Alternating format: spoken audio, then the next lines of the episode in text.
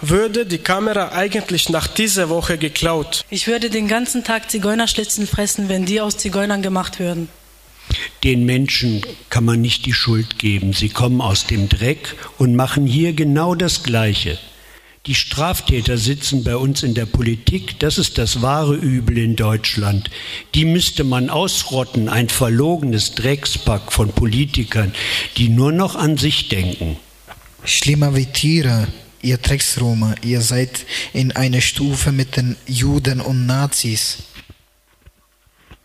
Die Touris haben sich ja gefreut, wollen Urlaub machen und die Nervensägen fahren hinterher. Ich frage mich, wer das bezahlt. Mit welcher Begründung sollen wir euch Geld geben? Fegt ihr die Straße? Macht ihr etwas für die Allgemeinheit? Nein.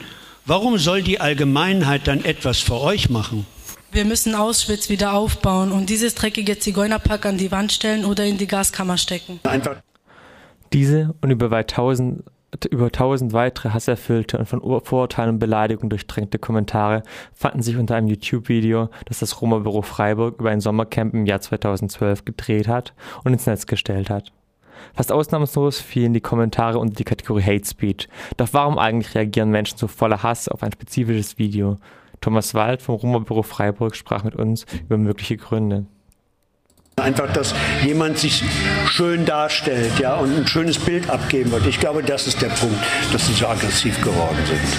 Und habt ihr vielleicht irgendwie nachvollzogen, wurde das in irgendwelchen rechten Foren geteilt, dieses Video, das so aktiv aufgerufen wurde? Oder? Kam mir vor, ich weiß es aber nicht.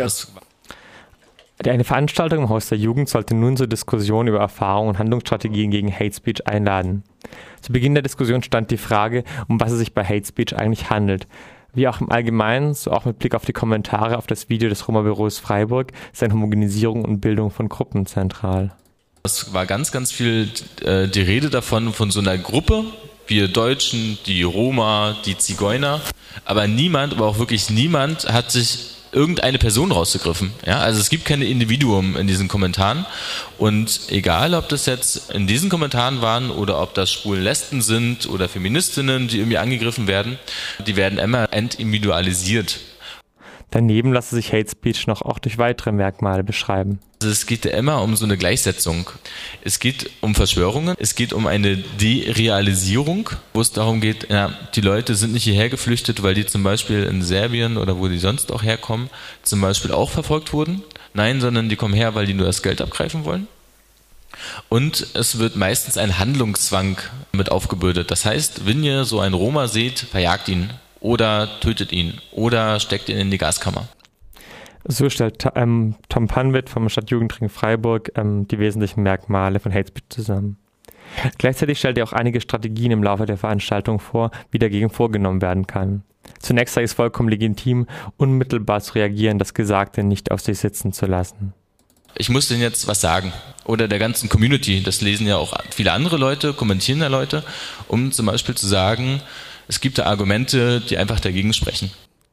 So verhielt sich zum Beispiel auch ein Roma-Jugendlicher, mit dem ich nach der Veranstaltung sprach, der über den enormen Druck und über die Aggressivität der Äußerung ähm, sich äußerte. Einfach das. Ich konnte es nicht mehr, weil bei mir auf dem Handy äh, kamen voll viele Nachrichten die ganze Zeit und ich habe nur einfach nur von Zigeunern Beleidigungen gehört. Also die Deutschen haben uns beleidigt und ich konnte einfach nicht mehr und ich musste einfach richtig so hart zurückbeleidigen, damit sie sich halt irgendwie beruhigen oder einfach nicht mehr nerven. Aber es, es ging nicht mehr. Also habe sein Handy zerstören wollen, weil er mit den Hasskommentaren nicht klargekommen sei, erzählte er auch. Eine andere Option auf Hate Speech zu reagieren bestehe darin, die Äußerungen im Netz schlicht zu ignorieren, wie es das Roma-Büro Freiburg sowie die Mehrheit der Jugendlichen bislang taten. Das bringe auch Vorteile mit sich. Hat einen Vorteil, es gibt dann auch einfach keine Aufmerksamkeit von solchen Geschichten. Auch sei es alternativ möglich, die Diskussion zu moderieren. Man steuert das einfach so ein bisschen. Sollen die Leute, wenn man noch einige andere hat, die mitdiskutieren und auch Positivbeispiele drunter setzen? Genau das wäre eben die zweite andere Möglichkeit, nämlich auch mit Argumenten mitzudiskutieren. Das gestaltet sich dann so, dass. Das machen vor allem viele Journalisten sehr, sehr gerne. Wenn die unter ihren Artikel Hate-Post bekommen, zerlegen die die einfach mit Argumente. Schließlich besteht auch die Strategie, die Hate-Posts zu ironisieren, sprich in ironischer oder überspitzter Weise aufzugreifen. Weil man damit auch Fakten niederbringen kann, aber auch einfach diese Dummheit von so Hasskommentaren einfach zeigen kann, dass die anderen Leute mit diesem ironischen Mittel auch verstehen, dass es einfach Schwachsinn ist, was da irgendwie fabriziert wird. Neben diesen Möglichkeiten, welche alle unmittelbare Reaktionen im Netz darstellen, bietet sich darüber hinaus die Möglichkeit, Anzeige zu erstatten. Gerade bei Hasskommentaren gegen Sinti und Roma könne, könne man sich dabei auf den Tatbestand der Volksverhetzung berufen. Diesen Weg hat schließlich das Roma-Büro Freiburg gewählt. Über die Gründe hier nochmals Thomas Wald.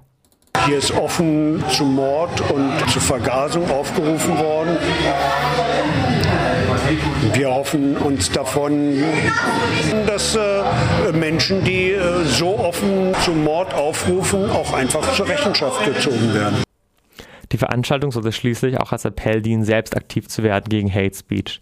Eine Anzeige sei vergleichsweise einfach. Nochmal Thomas Wald. Wie es geht, ist, dass man das einfach ausdruckt und zur Polizei geht, Anzeige erstellt wegen Volksverhetzung.